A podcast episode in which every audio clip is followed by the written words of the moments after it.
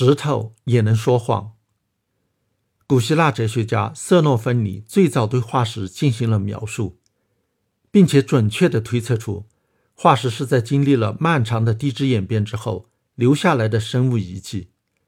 这在中世纪的欧洲成了离经叛道的观点，因为基督教圣经中已经清楚表明，自从上帝创造世界到现在，只有区区数千年，没有为地质演变提供足够长的时间。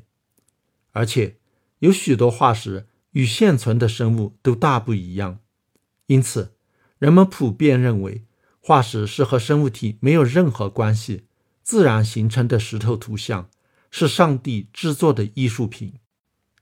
到17世纪下半叶，有几名著名博物学家先后令人信服地证明了化石必定来源于生物体，这种观点逐渐在学术界占了主流。但是，仍有一些学者对此不以为然。德国乌茨堡大学医学院院长柏林格便是其中的一位。他坚信，化石不过是一种大自然的作者——上帝自得其乐地埋藏起来的特殊石头。柏林格喜欢收藏化石，并炫耀其藏品和做有关演讲。他雇了三名男孩替他挖掘化石。1725年。他的两名同事，一名地理学兼数学教授和一名图书馆员，对柏林格的傲慢很不满，想让他出出丑。他们雕刻了一些假化石，收买了一名被柏林格雇佣的男孩，叫他把他们挖出来献给柏林格。柏林格注意到，这些化石和其他地方发现的化石大不相同：有眼睛的鸟，在结网的蜘蛛。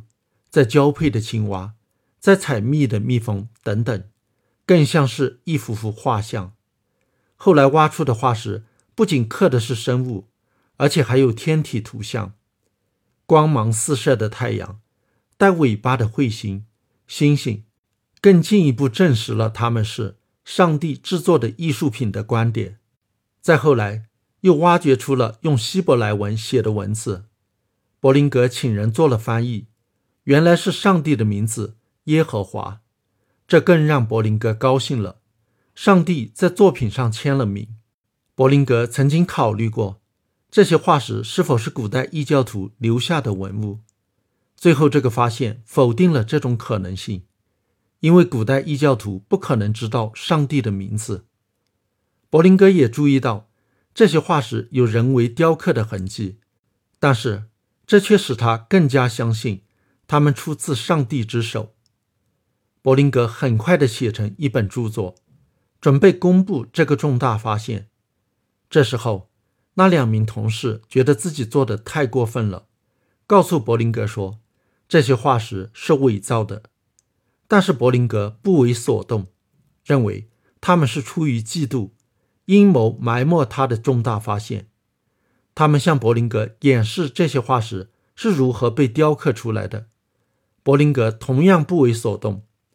他们能够仿制化石，并不等于我发现的化石就是假的。柏林格在1726年出版了其著作。